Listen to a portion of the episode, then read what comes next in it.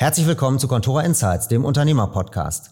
Heute sind wir zu Gast bei Hans Redlefsen im Showroom von Closed und lernen einiges über Freundschaft als Grundlage für das Geschäft, über teure Fehlentscheidungen und wir lernen etwas über Faulheit und Angst als unternehmerische Tugenden. Viel Spaß!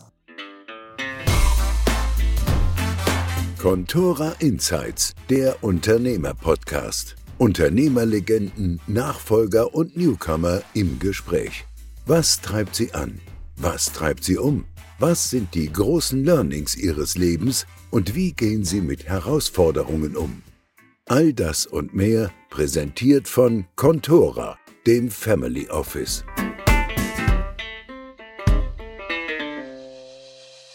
Hans, ähm, Close profitiert von einer hohen Markenbekanntheit. Kannst du denn trotzdem einmal kurz für uns erläutern, wofür ihr steht? Ähm, ja, also Close, das freut mich immer, wenn man sagt, dass es bekannt ist. Äh, man selber kriegt es gar nicht so sehr mit. Wir haben an dieser Bekanntheit ja viel gearbeitet über die letzten zwei, drei Jahrzehnte. Nachdem wir die Marke gekauft haben, äh, wo wir vorher eine Agentur waren, haben wir vor allen Dingen erstmal an der Kollektion gearbeitet und dann aber an der Marke. Wir stehen vor allen Dingen in der Bekanntheit für eine Hose, für bescheidene Mode, für nicht so laute Mode ähm, im gehobenen Preissegment. Also ähm, ja, das ist es eigentlich. Mhm. Und äh, für, für uns als Family Office, was wir natürlich besonders interessant finden, sind eben Familienunternehmen. Und ich glaube, bei Closed kann man wirklich sagen, ihr seid eine ganz besondere Art von Familienunternehmen, weil gerade in der Entstehungsgeschichte auch Freundschaft eine große Rolle gespielt hat. Kannst du mal erzählen, wie es zu dieser Konstellation kam? Das war tatsächlich schon in der Generation davor so, dass zwei Freunde die Firma führten. Einer davon war der Vater von Gordon, äh, meinem heutigen Geschäftspartner und Freund. Ähm, wir haben zusammen studiert und haben im Studium schon gemerkt, wir sind ziemlich unterschiedliche Typen. Während er die Schuhe so ganz ordentlich hinstellte, hatte ich immer auf dem Haufen. Er wusste aber nie, wie viele er hatte. Ich wusste genau, wie viele in dem Haufen drin sind. Er achtete mehr auf Farben und Form und auf den Schal. Und er war der Erste, den ich so im Businessbereich in einem Turnschuh sah, Sneaker. Ähm, er hatte die erste Prada-Tasche. Ähm, und ich war immer in der Uni recht schnell und konnte gut rechnen und hatte Spaß an Zahlen. Und wir haben uns wahnsinnig gut ergänzt und verstanden. Ähm, er ging dann zu Gucci und ich ging zu Oetker, zur Lampebank. Mhm. Und dann rief er mich irgendwann an und sagte, Hans, mein Freund, ich brauche hier Hilfe. Ich brauche jemanden für die Zahlen. Und ich wollte eigentlich immer Werbeagentur machen ähm, und dafür die Finanzen lernen, weil ich mir dachte, ich bin nicht der beste Kaufmann, aber ich bin ganz ordentlicher Kaufmann wenn ich das in einem kreativen Umfeld anbringe, dann kann man mehr glänzen, ist der Mehrwert höher. Und ich dachte auch immer, Werbeagenturen, die können eigentlich viel mehr Geld verdienen, wenn ich sehe, was sie berechnen und was übrig bleibt, irgendwo bleibt was auf der Strecke. Und so kam ich dann dazu, dass ich sagte, Gordon, vielleicht finde ich dir einen Kaufmann. Ähm, das war aber gar nicht so einfach, weil die Fungibilität, das Menschliche passen musste und mhm. als Kaufmann sehr oft der Abriss zu dem kreativen, äh, unlogischen da war. Und dementsprechend wurde ich dann irgendwann von seinem Vater gefragt, willst du das machen? Dann habe ich gesagt, gut, dann Gordon, machen wir beide das und kaufen den beiden Alten die Firma ab. Insofern war die Freundschaftskomponente schon in der Generation davor und wir haben dann als Freunde die Firma den Senioren abgekauft mit einem Generationsvertrag. Mhm. Das war damals ganz gut, glaube ich, und geschickt, weil es war nicht das Ende für die Senioren und es war nicht so ein abrupter Übergang auf die Junioren, sondern wir hatten sehr viel auch so moralische Dinge da drin, ähm, dass wir die Senioren fragen, dass wir das miteinander machen, eine Übergangszeit, die relativ lange war. Und das hat dann auch sehr, sehr gut funktioniert. Wir haben nur gemerkt, dass wir im Vertrieb, Gordon macht ja die Kollektion und die Marke, mhm. ähm, da ist ihm der Kunde dann oft zu weit weg. Der Kunde ist doof, der Kunde versteht es nicht, äh, der Kunde hat nicht recht. Und ich hatte immer Angst beim Kunden, oh Gott, hoffentlich bezahlt er, oh Gott, wenn der so viel schreibt, wahrscheinlich kann er nirgendwo anders mehr kaufen. Ähm, ich war dann immer sehr, sehr konservativ und dann haben wir gemerkt, wir brauchten jemanden für den Vertrieb. Und da haben wir dann an unseren alten Freund Till gedacht, der mhm. bei Prada war, da das Marketing aufgebaut hat und dann Direktor in England war. Und wir merkten von Anfang an, dass das Spaß macht. Und das ist auch irgendwie so die Grundlage und so ein schönes altes Wort, äh, zu dritt. Wir hatten einen unheimlichen Spaß in allen Gesprächen und immer Lust, das miteinander zu machen. Und es ergab sich ganz automatisch, dass jeder dann so seinen Bereich machte. Und äh, deswegen ist die Freundschaft die Grundlage für das Familienunternehmen Closed. Mhm. die schon in der Generation davor war. Ich finde aber, dass Freundschaft etwas ist, wenn ich an meine Familie denke, im engeren und im weiteren Sinne, dass Freundschaft auch was ist, was zur Familie gehört und gut passt. Also es ist nicht ein Widerspruch, sondern es ist sehr oft dieses Wort Freundschaft, Vertrauen, Automatismen, Liebe mhm. äh, zueinander und Respekt füreinander, was die anderen machen, ist, äh, ist nicht ein Widerspruch, sondern ist ganz nah dran, Familie und Freundschaft, mhm. wenn man es gut hinkriegt. Ähm, jetzt müssen wir überlegen. Also da sind jetzt ja zwei Themen darin. Also ähm, ihr seid dann in eine Dreierkonstellation gegangen und der Wechsel von einer Zweier in eine Dreierkonstellation ist ja auch oftmals nicht ganz einfach. Wie, wie habt ihr das bewältigt? Also ich, ich kenne auch Familien, die in der Dreierkonstellation leben. Das ist aber selten, dass das auf Dauer gut geht. Mhm. Ähm, wir haben das de facto geregelt, indem wir zwei Seiten Markt, eine Seite Firma haben. Also Gordon macht Kollektion Marke, mhm. Till macht Märkte. Das ist eine inhaltlich nähere Funktion und die glauben natürlich auch immer ein Tick mehr an das, was auf der Stange hängt, an das, was gerade gemacht wird und an die Zukunft. Und ich muss immer der sein, ja, was, wenn nicht. Ja. Insofern haben wir aber damals, äh, als wir das gemacht haben, sind wir ein Wochenende weggefahren wir haben eine Liste gemacht mit 13 Punkten, die zu tun oder nicht zu tun waren. Nicht alle davon sind vor dem ersten Bier entstanden, aber wir haben dann diese 13 Punkte aufgeschrieben und haben gesagt, das ist unsere Magna Carta, daran halten wir uns. Und davon war ein Punkt, wenn ich Nein sage, ist Nein. Das habe ich, glaube ich, in der Firmengeschichte nur drei oder vier Mal. Ein, zweimal zu wenig. Aber wenn ich sage, halt, hier wird das Eis zu dünn, hier wird's gefährlich, hier kriege ich äh, Sorge, dann halten die beiden inne und ich habe die Vetokarte. Und die anderen beiden haben keine Vetokarte? Nein. Mhm. Da sie ja nur Ja-Sager sind, also ja. im, im Inhaltlichen, ja. in ihrem täglichen ja. Geschäft. Hat euch geholfen, ähm, dass ihr alle drei, so wie ich es verstanden habe, ja auch einen Hintergrund aus einem Familienunternehmen habt? Das hat ganz sicher geholfen, mhm. äh, aber in zweierlei Hinsicht. Man hat etwas zu bewahren, das macht einen vorsichtiger, man hat einen Schatz, mhm. man hat eine Verantwortung. Man hat aber auch einen gewissen, ja nicht eitlen Stolz, aber Stolz und ein gewisses Selbstbewusstsein, äh, weil man auch schon Krisen erlebt und überlebt hat und weiß, gut, es geht um Generation und es geht über Generation und deswegen gerade in der Mode mhm. nicht immer den schnellen One-Hit-Wonder sucht, sondern manchmal eben auch sagt, komm, lass uns das stetig äh, aufbauen und dann im Zweifel über Jahrzehnte. Das mhm. ist in der Branche ungewöhnlich. Absolut. Und da schließt sich dann natürlich die Frage an, also ihr seid natürlich alle noch total jung, aber irgendwann äh, ist ja dann wieder die nächste Generation die große Frage. Habt ihr euch da schon Gedanken zugemacht? Ähm, in der Mode altert man tatsächlich schneller als im Brauereigeschäft oder im Immobiliengeschäft, wo man auch noch mit 70 stehen kann. Und wir haben uns ganz fest vorgenommen, dass als wir Ende 20 waren, kamen wir auf die Messe in Berlin oder in Mailand oder was auch immer, Florenz. Und dann sagten wir, oh, guck mal, der Alte steht immer noch da. Aber das sagten wir immer hinter seinem Rücken.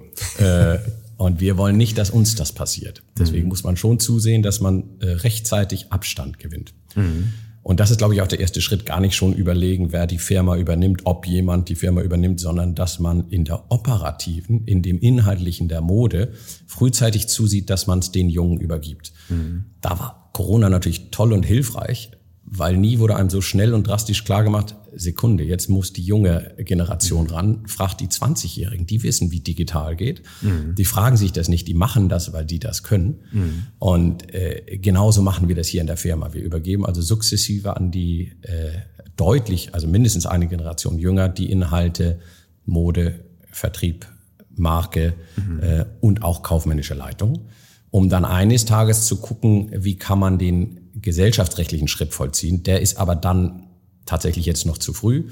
Mhm. Meine Tochter ist 15, die sagt mir, Papi, ich will mal genau das machen, was du machst. Äh, sie weiß aber gar nicht genau, was ich mache. ähm, das ist ganz süß. Bei Gordon und Till sind die Kinder älter. Alle sind gesund und halbwegs pleatsch. Ähm, aber das ist die alte Antwort. Man will sie nicht zwingen, man würde sich freuen, man weiß aber nicht, was die Zukunft bringt. Mode ist schnelllebiger als Brauerei und Immobilie. Ja. Insofern, das warten wir noch ein bisschen ab, aber inhaltlich distanzieren wir uns schon jetzt äh, mhm. in den operativen Entscheidungen. Dann gehen wir noch mal einen Schritt zurück. Ich meine, du ähm, hast vernünftig studiert und warst dann im Banking oder also ja, ja ich war in der also, in London, das war nicht so schwer, aber ja und dann warst du angestellt ja. und hast dich ja bewusst für das Unternehmertum dann entschieden. Ähm, ja. Oder wie, also wie bewusst war das oder was hast du dir davon versprochen und und und sozusagen wie, wie kannst du uns ein bisschen mitnehmen auf deiner sozusagen Reise ein Unternehmer zu werden? Ich, ja, ähm, gerne. Ich habe in London an der IBS studiert da habe ich, und ich war vorher im Internat, ich habe immer gedacht, der einfache Weg muss nicht der schlechteste Weg sein. Im Internat wurde ich plötzlich eine Note besser in meinem Abi. In London, es gab die alternative IBS in Österreich-Winkel, die war aber deutlich anstrengender und ich dachte, nee, in England lerne ich Englisch, kriege ein internationales Netzwerk und habe noch Spaß. So, und im Studium habe ich mich auf alles, was Mathe ist, konzentriert, weil das relativ einfach war. Da gab es nur richtig oder falsch. Mhm. Und wenn man richtig rechnen konnte, machte man halt alles richtig. Also habe ich, und es gab noch ein Auslandssemester in Spanien geschenkt dazu, das war also großer Spaß. Danach merkte ich aber eins, und das ging ehrlicherweise meinen Kollegen in Österreich-Winkel genauso, nach dem Studium, da BWL keine Wissenschaft ist, weil es ja keine Wissenschaft, mhm. eigentlich nichts zum Studieren ist, sondern etwas, was man lernen und dann können muss, habe ich gemerkt, das, was ich studiert habe, ist wenig anwendbar. Also mhm. ja, also ein Dreisatz und ein bisschen Bilanz und, und G&V, aber es war nicht genug. Und dann habe ich gesagt, nee, ich will in dem Bereich, wo ich gut bin, Zahlen lernen. Ich möchte aber auch irgendwie in Richtung Unternehmertum und da auch schon Familienunternehmertum. Und deswegen habe ich dann gesagt, Oetker. Und dann habe ich damals mit Graf Basewitz gesprochen, der hat gesagt, ja, dann fangen wir hier in der Bank an. Das war das Bankhaus Lampe, mhm. äh, damals noch Bankhaus Hermann Lampe. Mhm. Ähm, und habe da äh, ein Kurztrainee und Banklehre und was alles dazu, also nicht eine formale Banklehre, aber de facto Lehre gemacht und richtig in der Kasse und im Tresor angefangen und das Handwerk gelernt, denn das fehlte mir nach dem Studium. Und dann kam Gordon eben auf mich zu, fragte, sag mal Hans, ich suche einen Kaufmann. Das kam zeitgleich mit einem Gespräch in der Bank, wo mir jemand sagte, Redliffen, das läuft echt super hier mit Ihnen, wenn das so weitergeht Sie können der jüngste Bankdirektor in der Bankgeschichte werden. Mhm. Und da kriegte, da ging bei mir eine Jalousie runter. Sagte, halt, Bankdirektor, ich wollte Unternehmer, Familienunternehmer, was eigenes. Ähm, dann sagte ich, Gordon, komm, ich komme zu dir. Was mhm. mit Ende 20 ziemlich äh, grün hinter den Ohren war, man sich mehr zutraut, als man mhm. dachte, dass man können musste. Um, ähm, was aber ganz gut war. Und dann äh, war ich von da an sozusagen äh, Unternehmer. Wir mhm. haben dann mit den Senioren einen Generationsvertrag gemacht. Diesen besagten Generationsvertrag, das war, glaube ich, der Schlüssel. Denn da haben wir gesagt, wir optionieren alle Anteile an uns jung, aber ihr dürft noch eine ganze Weile aktiv und dann eine Weile passiv dabei bleiben und finanzielle Sicherheit. Und von da an waren wir Unternehmer. Mhm. Und dann lernt man das. Blut, mhm. Schweiß, Tränen. Also als es losging, sagte mir der eine Senior, der Partner von Gordons äh, Vater, sagte mir, Herr Redleffen, erst wenn Sie nicht geschlafen haben, erst wenn Sie wirklich Angst hatten, erst wenn Sie die erste persönliche Krise auch wirklich durchstanden haben, sind Sie Unternehmer. Mhm. Da habe ich gedacht, ja, lass ihn reden, den Alten. Äh, ich weiß doch, wie man ein Auto bestellt. Ähm, äh, aber es kam dann genauso. Mhm. Du hast an anderer Stelle auch gesagt, dass äh, durchaus Angst ein Thema ist, was, was dann Teil des Unternehmertums auch für dich ist und du eigentlich auch froh bist über Angst, weil sie dir hilft, keine unkalkulierten Risiken einzugehen. Ähm, also die meisten Leute finden Angst ja per se mal negativ. Ähm, von daher, wie, wie gehst du damit um, beziehungsweise wie bist du zu dieser Haltung gekommen?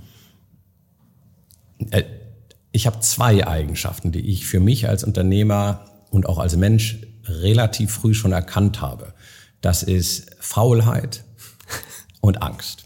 Meine Mutter sagte mir irgendwann, und das war noch in den frühen Schulen, Jan Hans, du bist so faul, du kannst eigentlich nur Chef werden.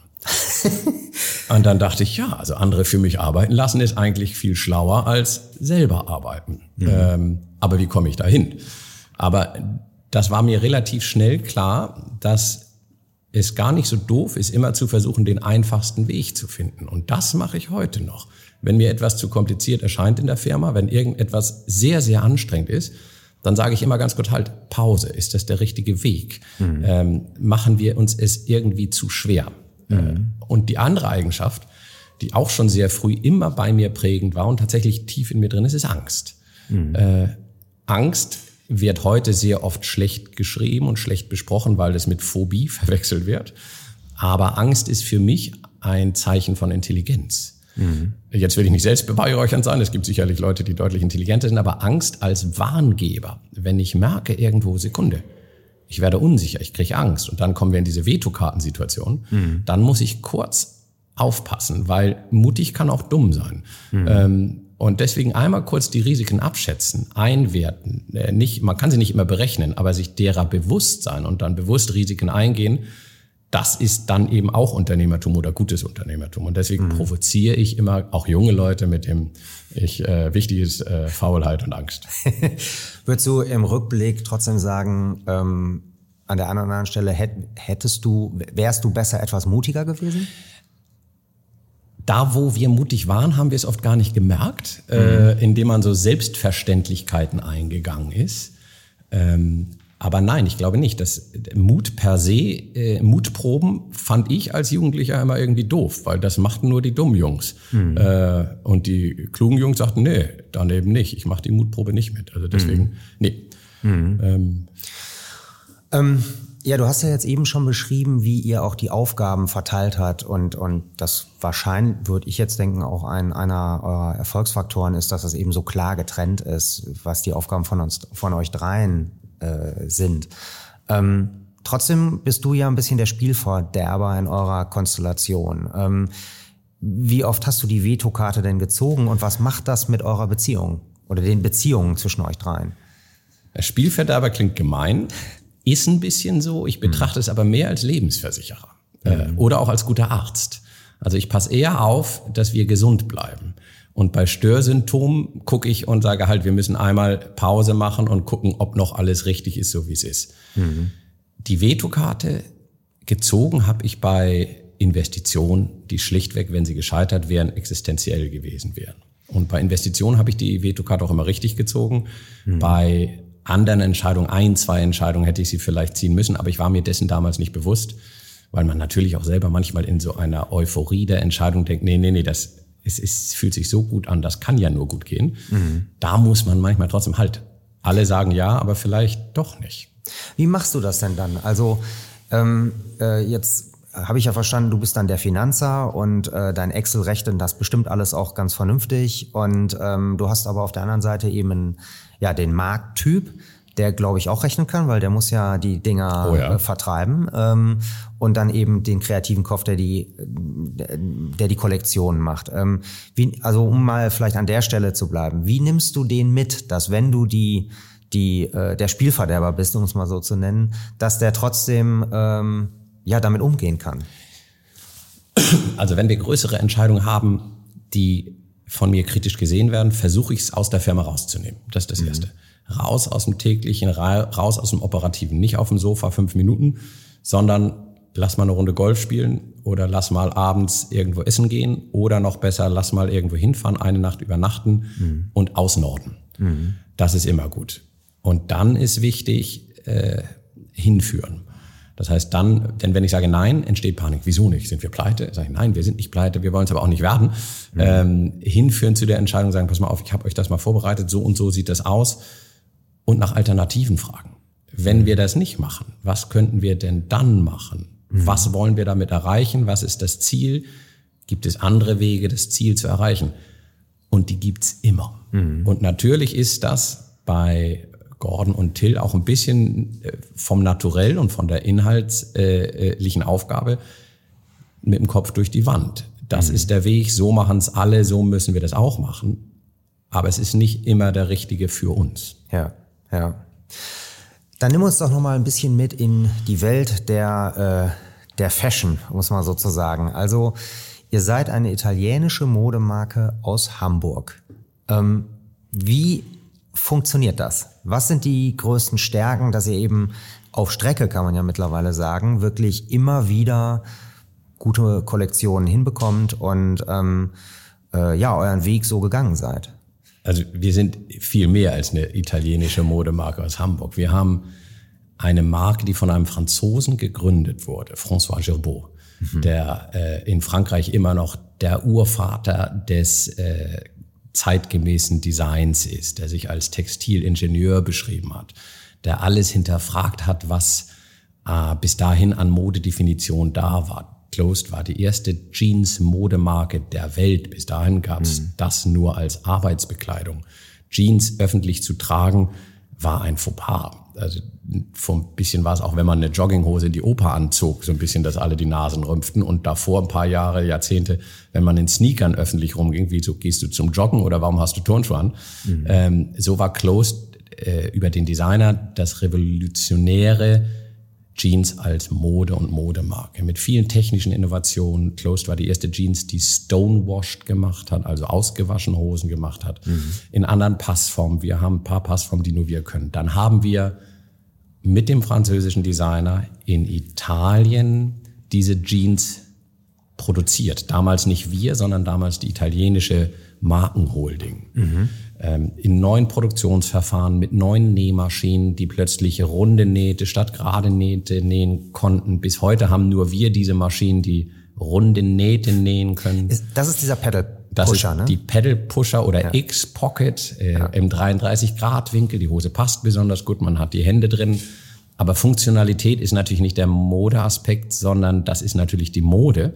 Mhm. Ähm, und in den 80er, 90ern hatten alle Männer und Frauen diese Hosen an. Das war mit Abstand die größte Jeans-Modemarke, die es gab. Mhm. Aber der zweite Aspekt ist eben aus Italien, äh, aus Frankreich in Italien produziert mit einem englischen Begriff. Closed klingt ja nicht nach Italien. In Italien sagen sie Closet, mhm. äh, weil sie Closed nicht können. Wir denken dann eher an Waschraum als an eine Modemarke. Aber insofern kommt da das Italienische und das Englische dazu. Wir haben hier dann, nachdem wir die Marke in den 80ern gekauft haben, ein Anglo-Italo-German äh, Design-Team und Branding-Team aufgebaut. Also die sprechen alle Englisch miteinander. Und mhm. insofern sind die Einflüsse auch jetzt nicht, dass wir eine deutsche Modemarke sind. Ja. ja. So funktioniert es im Prinzip. Deutschland ist ja nicht der Hort, äh, der Ursprung für Mode. Also außer Jill Sander fällt einem nicht wirklich irgendeine Modemarke an, ein, die aus Deutschland gekommen ist. Mhm. Es gibt skandinavische, italienische, französische, englische, aber deutsche nicht. Deswegen mhm. sind wir auch nicht in dem Sinne eine deutsche Modemarke. Aber wenn man mit Engländern oder Italienern spricht, und da kommt das Deutsche rein, Zuverlässigkeit, Pünktlichkeit, ja. äh, Genauigkeit, da glänzen wir dann tatsächlich auch, indem wir die höchste Lieferquote haben äh, und solche äh, mhm. Präzisionsargumente auch für uns haben. Mhm. Und wenn du jetzt auf die letzten knapp 20 Jahre zurückguckst, ähm, wie hat sich das vielleicht auch verändert? Oder wie, was, was würdest du sagen, was sind, wenn du mal die zwei Zeitpunkte nimmst, als ihr eingestiegen seid und heute, ähm, wo hat sich Closed am meisten vielleicht verändert oder an die Zeit angepasst? Wie, wie würdest du das sagen? Inhaltlich in der Mode sind wir sicherlich weg von der einen Hose, die uns sehr erfolgreich gemacht hat, hin zu einem Total Look. Mhm. Das ist noch nicht in allen Produktsegmenten, aber insgesamt, wenn du dich hier umguckst, machen wir eine Kollektion. Also wir verkaufen Leder, Blusen, Hosen, Mäntel, Jacken, Outdoor, Indoor, alles. Und mhm. alles können wir mit der Marke verbinden und auch alles wird verbunden. Und was wir daneben dann erreicht haben, ist, dass der Markenbekanntheitsgrad gestiegen ist. Und Marke erlaubt ein Preispremium und erlaubt eine Positionierung. Das ist das Wesentliche, was wir in der Kollektion und in der Marke hinbekommen haben. Und das dann auch in die progressiveren Märkte. Also ja. das dann auch in Amerika, wo wir wahnsinnig gut besprochen sind, weil die Amerikaner Handmade in Europe äh, wahrscheinlich denken, die wir nähen das mit der Hand. Mhm. Aber äh, das finden die nostalgisch und gut. Also und in, auch in Frankreich und Italien echt gut verkaufen. Äh, mhm. Das ist dann der vertriebsseitige Teil, den wir gut hingekriegt haben in den letzten 20 Jahren. Und wenn ich auf meinen Bereich Firma gucke, haben wir sicherlich auch ganz gut hingekriegt, äh, das Ganze mit den modernen Techniken, Digitalisierung, äh, Online-Umsätze und äh, den ganzen Themen auch noch an den Mann und an die Frau zu bringen. Mhm. Ja, dann sind wir jetzt ja ähm, sehr stark bei den strategischen Themen beziehungsweise der Unternehmensstrategie, die ihr euch gegeben habt. Ähm, kannst du vielleicht diesen, also Strategie ist ja so ein überbordender Begriff, den man schnell in, die, in den Mund nimmt, aber äh, was meinst denn eigentlich wirklich im Kern? Ähm, wie würdest du das sagen? Was ist, was ist vielleicht so die letzten fünf Jahre eure, was sind die Hauptpunkte eurer Unternehmensstrategie gewesen? Strategie ist so eine Keule ähnlich wie Digitalisierung oder sowas. Es ist, es ist alles oder nichts. Oder ja. äh, Strategie definiert man im Nachhinein auch oft danach und sagt, ja, das war ja unsere Strategie, denn hier sind wir jetzt. Wir haben tatsächlich als ganz, ganz übergeordneten Begriff immer wir wollen Closed wieder da haben, wo es in der ersten großen Erfolgsgeschichte war. Mhm. Und da waren wir die größte europäische Denim-Modemarke. Das ist jetzt ein bisschen ambitioniert, aber das ist das Gefühl, was wir zurückkriegen wollen. Nicht deutsch, nicht nur Jeans, äh, sondern europäisch und eine gewisse markenrelevante Größe. Mhm. Und dann haben wir immer definiert, so welche strategischen Zwischenschritte, welche Märkte greifen wir an, mit welchen Techniken greifen wir an, in welchen Produktsegmenten äh, betonen wir uns besonders. Sowas machen wir dann aber auch immer äh, so in Jahresgesprächen gucken und das ist dann, ist es Strategie oder Taktik, das sind dann ja. immer so die nächsten Schritte, ja. die wir nehmen. Aber das Gefühl zurückzuhaben, äh, das klingt komisch, aber wir sind die Größten, die Besten wir, äh, oder die relevantesten. Nicht Größe in Umsatz, sondern mhm. Größe in äh, äh, Bewunderung mhm. für das, was wir da auf die Stange bringen. Das ist das Ziel. Und wie weit seid ihr auf diesem Weg? Wo würdest du dich heute sehen mit der Firma? 70 Prozent. Mhm. Also der Weg stimmt. Mhm. In Deutschland sind wir fast zu gut. Mhm. Dadurch äh, werden wir in Deutschland immer überschätzt und haben natürlich manchmal auch einen zu großen Fokus auf Deutschland. Ja. Ähm, und in den progressiven Märkten, Amerika, äh, sind wir gut unterwegs aber es ist ein ziemlich dickes Brett. Amerika ist relativ groß. Äh, und Frankreich und Italien müssen wir immer wieder aufpassen, dass wir nicht sagen, das sind internationale Märkte, wir kommen aus Deutschland, sondern dass wir Marke, Kollektion europäisch betonen. Ja. Da sind wir Frankreich einen Tick weiter als Italien, aber auch ganz gut. Belgien sind wir gut, Skandinavien sind wir gut. Also der Weg stimmt, aber 30 Prozent müssen wir da noch nachlegen. ja, vielleicht ähm, kommen wir mal zu einem Kapitel in eurer Unternehmensgeschichte, ähm, die im Rückblick bestimmt auch sehr prägend war. Ähm, äh, und also ich, ich spiele an auf das Thema, wo ihr dann auch einen Minderheitsgesellschafter bekommen habt und wo, also was ich, was ich äh, von außen so mitgekriegt habe, ihr eben eigentlich eine total abgefeierte Kollektion hattet, die sich schlicht und ergreifend nicht verkauft hat. Ähm, und ich glaube, das macht ja was mit einem Unternehmen. Also kannst du uns ein bisschen, äh, ja, sozusagen diese, aus dieser Phase berichten, wie, wie ist es dazu gekommen und wie habt ihr diese Krise dann vielleicht auch überwunden? Das macht was mit einem Unternehmen und das macht auch was mit einem Unternehmer, nämlich fast gescheitert zu sein, wirklich fast gescheitert zu sein. Ähm, wenn man es denn geschafft hat, ist es mhm. gut, aber wenn man in dieser Krise da runterguckt und sagt, oh Gott, noch einen Schritt weiter, das waren anstrengende Tage. Und wir dachten damals, dass wir weiter wären, als wir waren. Ein Tick Selbstüberschätzung. Und haben daraufhin gesagt, wir brauchen noch eine kleine Umdrehung in der Kollektion, eine kleine Umdrehung in der Verbindung mit Design, Designer, weil wir ja damals in den Anfängen auch einen ganz renommierten Designer Jabot hatten. Mhm. Da fanden wir einen. Äh, und den holten wir, der machte die Kollektion und ich merkte so ein bisschen hier in der Firma, der Geist wandelt sich. Im Nachhinein kann ich auch sagen, der Spaß ging weg, sondern es wurde plötzlich zu viel Kunst und zu wenig Spaß und damit Kommerz. Aber wir kriegten Applaus. Also wir stellten in Berlin aus, in dem angesagtesten, abgerocktesten Viertel von Berlin, in so einem Dings, wo ich dachte, oh Gott, was war hier vorher? Aber es kamen alle Künstler, Schauspieler, alle klatschten. Wir waren in New York in der Times, alles erwähnte das. Und die Umsätze schmierten ab. Und zwar relativ schnell mhm. ähm, und drastisch. Das war, weil plötzlich dunkelrot Bordeaux war, weil unsere wichtigste Farbe oder bestverkaufteste Farbe, Navy, dunkelblau, wurde plötzlich so ein bisschen lila.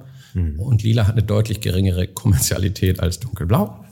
Und dann ging's dann ging's ratzifatzi ab. Und es waren nur zwei Saisons, die wir am Markt hatten.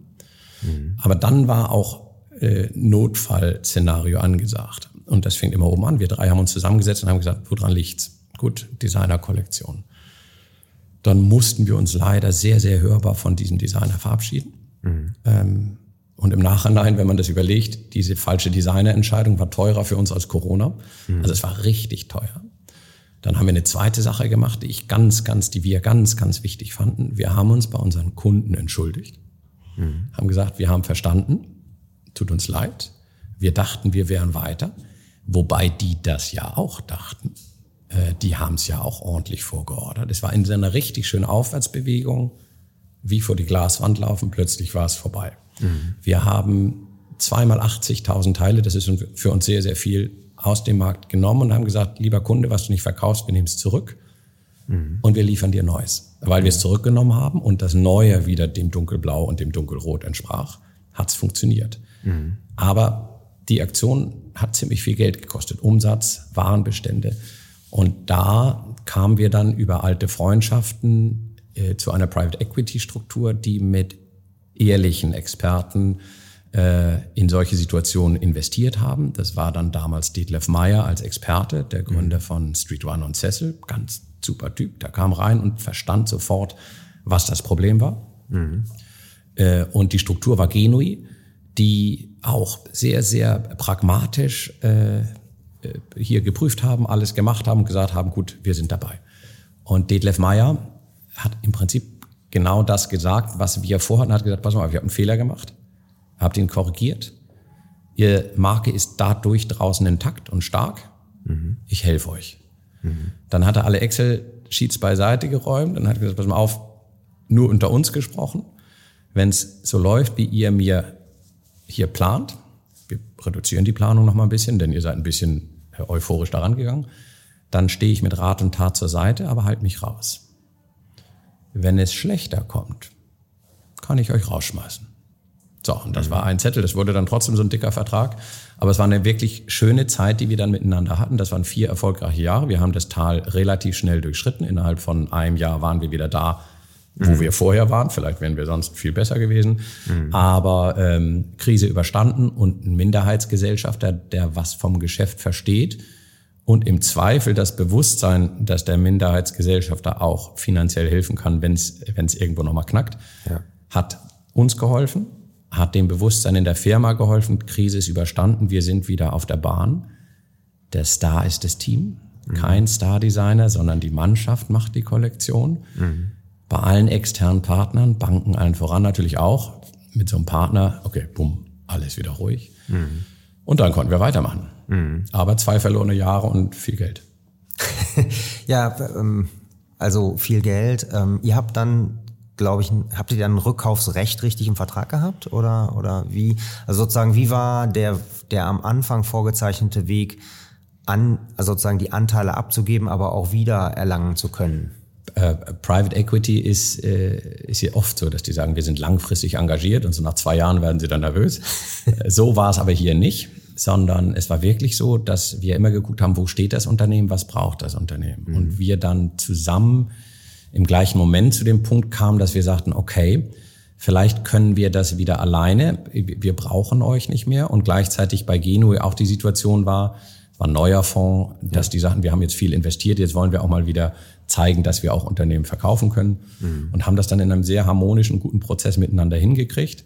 Ruckeln tut's immer an sowas, weil der Verkäufer immer mehr möchte, als der Käufer bezahlen möchte, haben immer noch ein äh, Minderheits- bzw. zwei kleine Minderheitsgesellschafter behalten, mit denen wir auch sehr, sehr gut zusammenarbeiten. Mhm. Aber die Struktur Private Equity haben wir dann 2019 abgelöst. Mhm.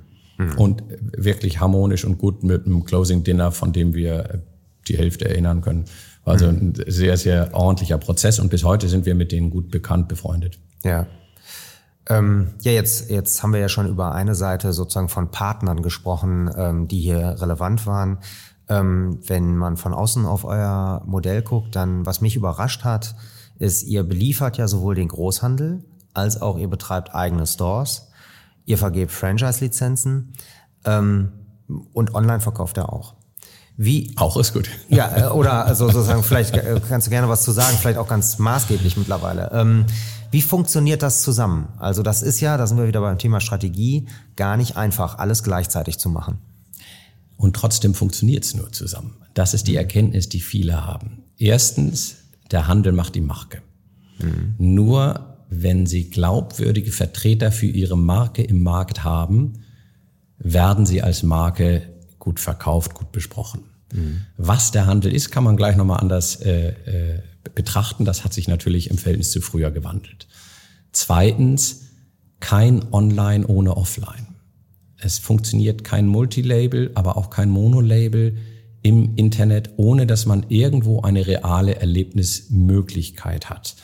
Das erleben äh, Vertriebler wie Zalando, aber das war bei uns auch. Also die richtigen eigenen Standorte verbunden mit einem guten Digitalgeschäft, mhm. verbunden mit den besten Händlern, die es gibt, mhm. die die Markenbotschafter draußen sind. Händler, wird heute ein bisschen ergänzt über Social Media, denn das sind auch im weitesten Sinne Markenbotschafter und Händler, weil ja Social Media als Vertriebskanal immer bedeutender wird.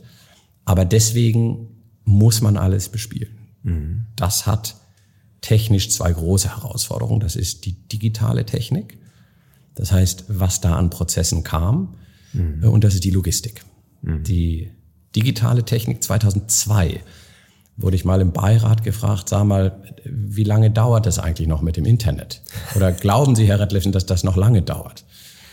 Und dann habe ich damals gesagt, ich glaube, äh, zu diesem Beiratsmitglied ist ein älterer, sehr, also jetzt ist er sehr damals älterer Herr, sage ich, ich glaube, zwei Dinge haben gewonnen.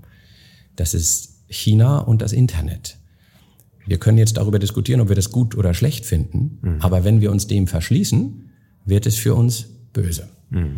Und deswegen, genauso wie jetzt mit künstlicher Intelligenz, sich diesen Themen offen und konstruktiv zu stellen, das haben wir seit 2002 gemacht und deswegen gesagt, das Wort Digitalisierung ist Quatsch, alles ist digital. Mhm. Was ist das Internet? Das Internet fragte mich meine Tochter, da war sie elf, und dann sagte ich, ja, das ist Netflix und äh, Amazon und was nicht alles. Mhm. Und dann sagte sie, ja, Papi, dann ist das Internet ja alles. Mhm. Äh, und das ist natürlich für die genau das, die Normalität der nächsten Generation. Digitalisierung als Begriff eine Keule. Mhm. Und Logistik war dann gar nicht so schwer. Da findet man Partner, muss die Prozesse umstellen, aber das war dann der zweite Teil. Mhm. Bisschen Finanzierung, weil die äh, Finanzposition äh, sich ändern, höherer Bestand, längere Laufzeiten, aber es ging dann alles ganz gut. Entscheidend war das Bewusstsein, eine digitale, also eine, eine äh, moderne Marke auch im digitalen Bereich zu sein und zu werden. Also wenn ich, äh, ich das richtig verstanden habe, war das eben bei euch auch schon sehr präsent vor Corona oh, und ja. hat dann in Corona natürlich für euch äh, sehr positive Effekte gehabt, oder? Also 2002 haben wir angefangen und haben gesagt, alles aufs Digitale, alles aufs Internet. Das war nicht eine Entscheidung gegen den Fachhandel. Mhm. Der Fachhandel, wie gesagt, ganz entscheidender Partner für die Marke, aber es war eine Entscheidung Richtung Endverbraucher. Mhm. Weil wir gesagt haben, nein, auf Dauer wird der Endverbraucher alles, was er tut, irgendwie mit dem Handy oder mit dem Computer, damals noch Laptop oder äh, andere Geräte, vollziehen. Insofern haben wir das damals äh, besprochen und dann auch so umgesetzt. Mhm. War, nicht, war nicht so schwierig. Und der zweite Teil war? Na, in, in, in Corona war so, ja dann die Frage, ja, äh, sozusagen, was hat das dann bedeutet? Also da wird ja der Shift wahrscheinlich noch dramatischer dann gewesen sein, vermute ich. Och, Corona war ja echt Mist. Also ja. Ich kann erinnern, als ich äh, aufgewacht bin, und ich habe das bis dahin komplett verleugnet. Ich habe gesagt, nur weil ein Italiener jetzt Corona hat und in München eingezogen ist, der hat sich wahrscheinlich nicht ordentlich gewaschen oder so. Ich weiß mhm. es nicht. Das wird ja uns nicht betreffen. Mhm. Und dann kam plötzlich der Lockdown. Ähm, was heute im Nachhinein viele romantisch äh, verklären, weil sie auch war das schön und endlich hat man mal Zeit für sich und die Familie. Mhm. Das war die größte anzunehmende Katastrophe, weil von jetzt auf gleich war alles zu. Und ich hatte auch das erste Mal eine neue Art der Angst als Unternehmer, weil ich konnte nichts tun. Mhm. Normalerweise als Unternehmer stehst du auf und sagst, gut, ich habe ein Problem, pack den Stier bei den Hörnern, wie können wir das Problem bewältigen? Da saßen wir hier, keiner war da, wir konnten nichts tun, nichts ja. war zu tun. Ja. Und dann, neben zwei, drei privaten Dingen, die ich gemacht habe, um mich wieder in Schwung zu bringen, habe ich gesagt, gibt nur eins, lass die Jungen ran. Mhm. Und dann saß hier, saßen hier zwei, drei Teams, die haben in der Sekunde alle Instrumente, die wir ja schon hatten, einfach nur laufen gelassen. Mhm. Und die Leute, wir merken das, der Konsum ließ nicht nach, sondern nahm zu. Und bei uns ging digital gut. Ja. Die Kollektion kam an Bord. In Italien, die Näheren gingen zwar hintenrum rein, weil sie vorne nicht in die, in die Werkstatt durften, aber die nähten die Hosen fleißig weiter. Mhm. Also insofern wurden wir beliefert. Wir hatten keine Lieferkettenprobleme logistisch, weil wir alles in Europa produzieren. Dadurch mhm. musste es nur auf den Laster und nicht am Container, aufs Schiff oder ins Flugzeug. Ja. Wir hatten keine Unterbrechung der Lieferung. Und dann ähm, ja, boostete das äh, auch in der Kollektion, im Vertrieb. Wir hatten digitale Showrooms, wir hatten plötzlich, aber das war alles innerhalb von zwei oder vier Wochen. Ja. Und der Umsatz ja, äh, verdoppelte sich von einem Jahr aufs nächste Jahr, aufs nächste Jahr, ja. dann plötzlich durchgehend. Also ein Thema, ähm, wo ich jetzt auch gerne noch mit dir nochmal drüber sprechen würde, ist, ähm, also äh, du hast eben selber künstliche Intelligenz angesprochen. Das ist ja sozusagen für viele jetzt ständig, überall ist plötzlich künstliche Intelligenz drin und ähm, äh, bei euch ist es aber ja wirklich ein hochinteressanter Use Case. Ihr macht das ja in der Kollektionsentwicklung, so wie ich dich verstanden habe. Ja. Ähm, kannst du einmal schildern, wie ihr KI nutzt, um tatsächlich erfolgreiche Kollektionen zu machen? Also es ist noch in einem relativ spielerischen Stadium, aber es geht mit einer ganz unglaublichen Geschwindigkeit in die Realität, so dass ich immer sage, es ist schon da. Mhm. Und das haben wir angefangen, indem wir ein paar interessierte Mitarbeiter und Mitarbeiterinnen hier aus der Firma äh, aufgeschlaut haben. Das ist so dreiviertel Jahr her und haben gesagt, guckt euch das mal an. Mit Journey, da passiert schon was, das funktioniert, das ist schon da. Wenn man heute die Kinder anguckt, Snap AI oder äh, wo auch immer, sie leben schon damit. Mhm. Also haben wir angefangen zu spielen. Im Jackenbereich haben wir gesagt, spiel mal alle Jackendaten, die wir von Closed haben, ein, drück auf den Knopf und sag, mach eine neue Bestsellerjacke prompten. Ich habe das selber auch versucht, ich kann es nicht. Hm. Bei mir kommen ganz komische Sachen raus. Ich habe auch versucht, mich selber als Batman äh, zu kreieren. Man muss da sehr offen für das Ergebnis sein, weil es Überraschung liefert. Man darf also nicht denken, es sei ein Bildproduktions- oder ein Inhaltsproduktionstool, sondern man lernt damit spielerisch ranzugehen. Aber mhm. wenn man dann auf den Knopf drückt und sagt, nun zeig mir mal drei äh, neue Jacken, dann ist eine in die richtige Richtung, dann drückt man wieder drauf, bis man irgendwann eine Jacke hat mhm. und das Ergebnis ist gut. Mhm. Und es ist natürlich Geschwindigkeitsgewinn, es ist äh, neuer Output. Man muss aufpassen, dass das Kuratieren bei uns bleibt, damit es alles close bleibt. Mhm. Aber äh, in allen Bereichen, außer das Nähen der Hose, äh, sind wir dabei zu überlegen, wie wir mit AI weiterarbeiten. Und ich war neulich in London und da war eine junge Kollegin, die nach London flog für ein Roundtable AI. Also es ist in all diesen Bereichen, die nah an der Kollektion und Marke sind, Hauptinnovationstreiber und Thema. Mhm. Und was macht das jetzt mit dem kreativen Teil in eurem Dreier, äh, in der Dreierkonstellation? Weil plötzlich ähm, kriegt derjenige ja im Grunde genommen ein weiteres Tool, was er nutzen kann, aber er könnte es auch als Einschränkung seiner Kreativität sehen. Wie, wie, wie funktioniert das? Das sehen die gar nicht so. Das ist also eine Erweiterung der Kreativität. Es ist ja, ja wie Atomphysik. Die ja. Kunst ist es irgendwie, das Ganze zu beordnen, damit es nicht zu einer äh, äh, unendlichen Kettenreaktion führt mhm. und man unendlich Kreativität mhm. kriegt. Das heißt, das Ausmaß der Kreativität hat sich exponentiell erhöht. Mhm. Das heißt, die Aufgabe der kreativen Steuerung gewinnt an Bedeutung und das ist dann Gordon. Mhm. Und als Finanzer ist deine Sicht darauf, die Erfolgswahrscheinlichkeit einer guten Kollektion ist dadurch gestiegen um 10 Prozent, 20 Prozent? Was würdest du sagen? Kann ich in Prozent schwer sagen, aber die Möglichkeiten für kleinere Marken wie uns gegenüber größeren mhm. ist ganz eindeutig gestiegen ja. und, und gewinnt an Bedeutung. Ja. Es ist die unternehmerische Herausforderung, die auf mich zu, auf uns zukommen wird, ist den Strukturwandel, den AI mit sich bringen wird, hier mhm. in der Firma den umzusetzen. Denn es werden neue Prozesse entstehen im Kreativ, im Vertrieb, im Vermarktungsbereich. Mhm. Und es werden etablierte, wo man immer dachte, den braucht man immer, ja. werden wegfallen. Ja. Und das ist immer schmerzhaft. Es gibt nichts Schmerzhafteres, auch in den letzten Jahren des Strukturwandels vom stationären Fachhandel zum digitalen Handel, als sich von Kolleginnen und Kollegen trennen zu müssen, mhm. weil der Job weg ist. Mhm. Muss man mhm. aber. Aber das ist echt der allerschwerste Teil unsere Aufgabe. Das heißt, wann stellst du den ersten Fashion Prompter ein? Haben wir schon. Ja. Also wir haben, wir haben bestehende Designer, die prompten. Ja. Ja, ja, ja Wahnsinn. Und noch schreiben sie, in Zukunft reden sie natürlich. Und, ja. Äh, ja. ja, Wahnsinn. Ähm, vielleicht ein Thema, was tatsächlich ähm, vielen von, von unseren Mandanten, aber auch, auch den Hörern im Podcast ähm, am Herzen liegt, ist dieses ganze Thema äh, rund um Nachhaltigkeit. Und da ist ja auch in jedem Geschäftsmodell, also jetzt auch hier in dem Podcast, haben wir ja wirklich mit ganz unterschiedlichen Unternehmern schon gesprochen. Und wie die, ähm, wie sozusagen mit diesem Thema umgegangen wird, ist ja auch sehr unterschiedlich. Und in eurem Geschäftsmodell ähm, äh, glaube ich, kann man sagen, es spielt eine sehr, sehr große Rolle und dadurch, dass ihr zum Beispiel diesen europäischen Fokus habt und gar nicht jetzt groß in, sage ich mal, Bangladesch produziert oder so, habt ihr äh, da einige Themen, die andere haben eben nicht. Ähm, aber ich glaube, es ist auch sehr früh wirklich auch Kern eurer Strategie schon gewesen, da sich Gedanken zuzumachen. Kannst du uns nochmal mitnehmen, ähm, wie ihr ja mit dem ganzen Thema Nachhaltigkeit in der Produktion und in eurer Marke, wie ihr da sehr früh mit umgegangen seid und wie das heute gelebt wird. Das war tatsächlich schon immer Teil der Kultur von Closed. Deswegen ist es uns relativ leicht gefallen. Wir mussten nicht äh, unsere Kultur wandeln.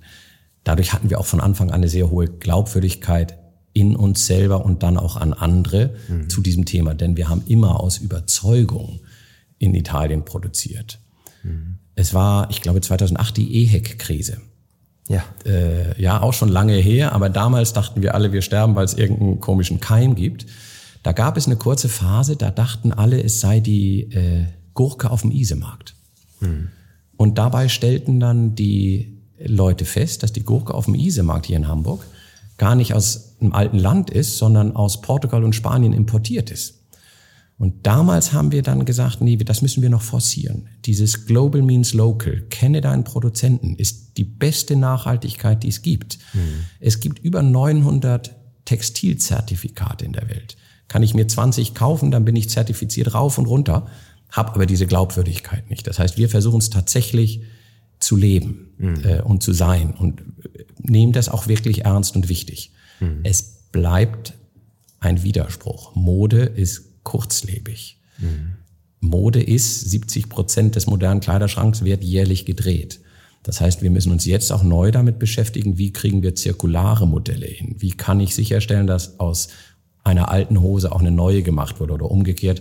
Wenn ich bei Kloster eine Hose kaufe, war es vielleicht schon mal zu 70 Prozent vorher eine Hose, um die Ressourcen noch schonender zu machen. Das wird in den nächsten Jahren entstehen, aber kommt auch aus der Kultur und aus der Firma alleine raus.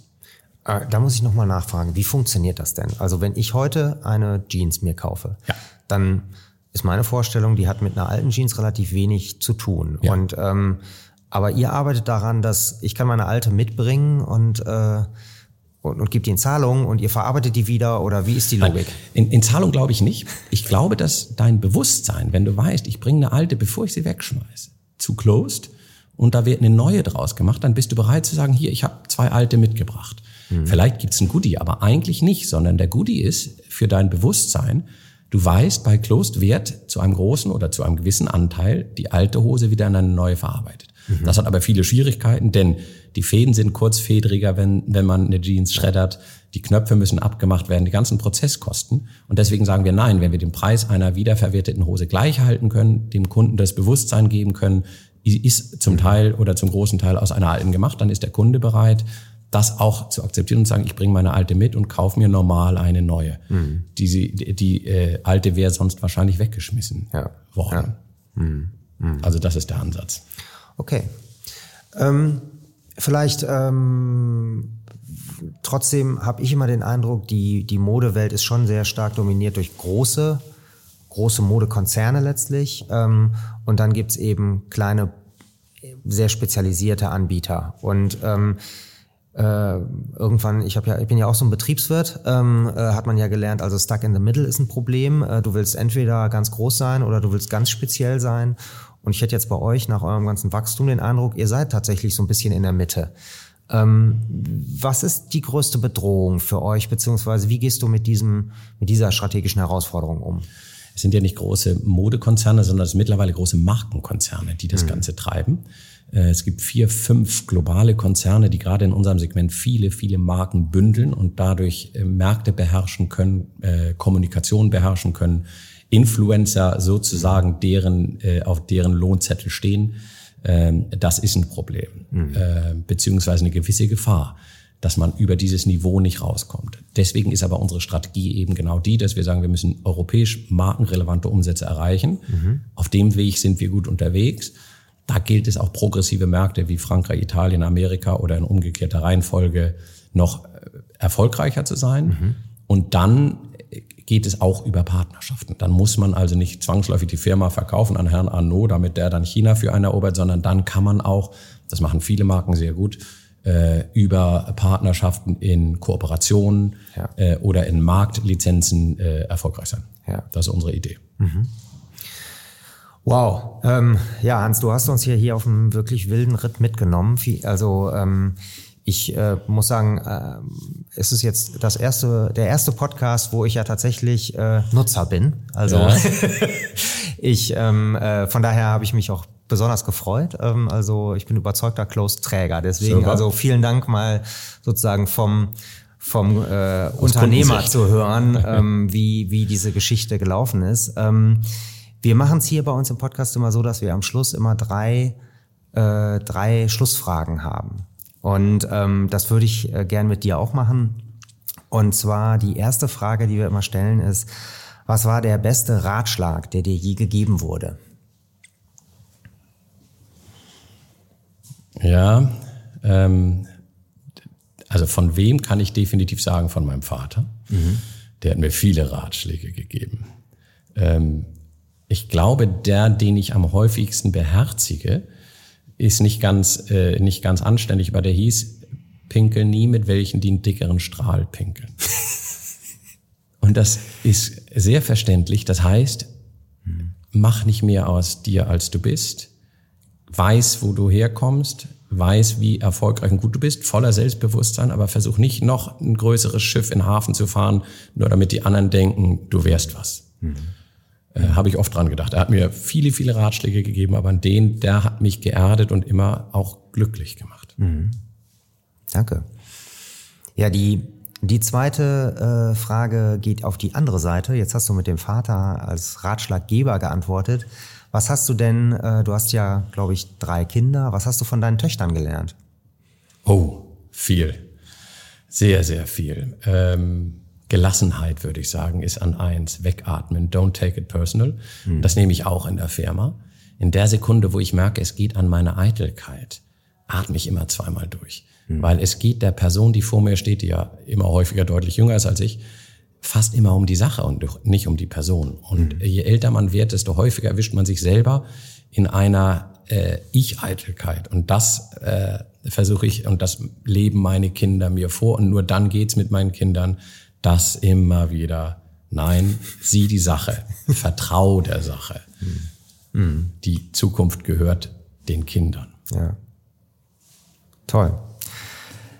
Ja, und die letzte Frage ist ähm, jetzt sozusagen die einzige, äh, wo Contora ins Spiel kommt. Ähm, unser Claim als, als Family Office ist, wir verstehen Vermögen. Ähm, was bedeutet für dich Vermögen ganz persönlich? Ha, als Jugendlicher wollte ich immer reich werden. Das war immer so mein Ziel. Ich wollte äh, so à la Dagobert Duck jeden Tag ein bisschen mehr Geld haben. Je älter man wird, desto mehr erkennt man das Teekesselchen Vermögen, nämlich auch das Vermögen von Können, ich kann. Mhm. Und das ist heute meine Definition von Vermögen. Vermögen reicht nie über drei Generationen, egal wie groß es ist. Denn es ist immer von dem Vermögen der Fähigkeit der nächsten Generation abhängig, was ich damit bewirke und was ich damit mache. Deswegen ist Vermögen für mich die Fähigkeit, frei und verantwortungsvoll zu leben. Mhm. Wunderbar. Das ist ein fantastisches Schlusswort. Ähm, Hans, ich danke dir ganz herzlich für deine Zeit. Ähm, das, äh, da werde ich noch viel drüber nachdenken, über viele von den Sachen, die du uns hier mitgegeben hast. Dankeschön. Danke euch.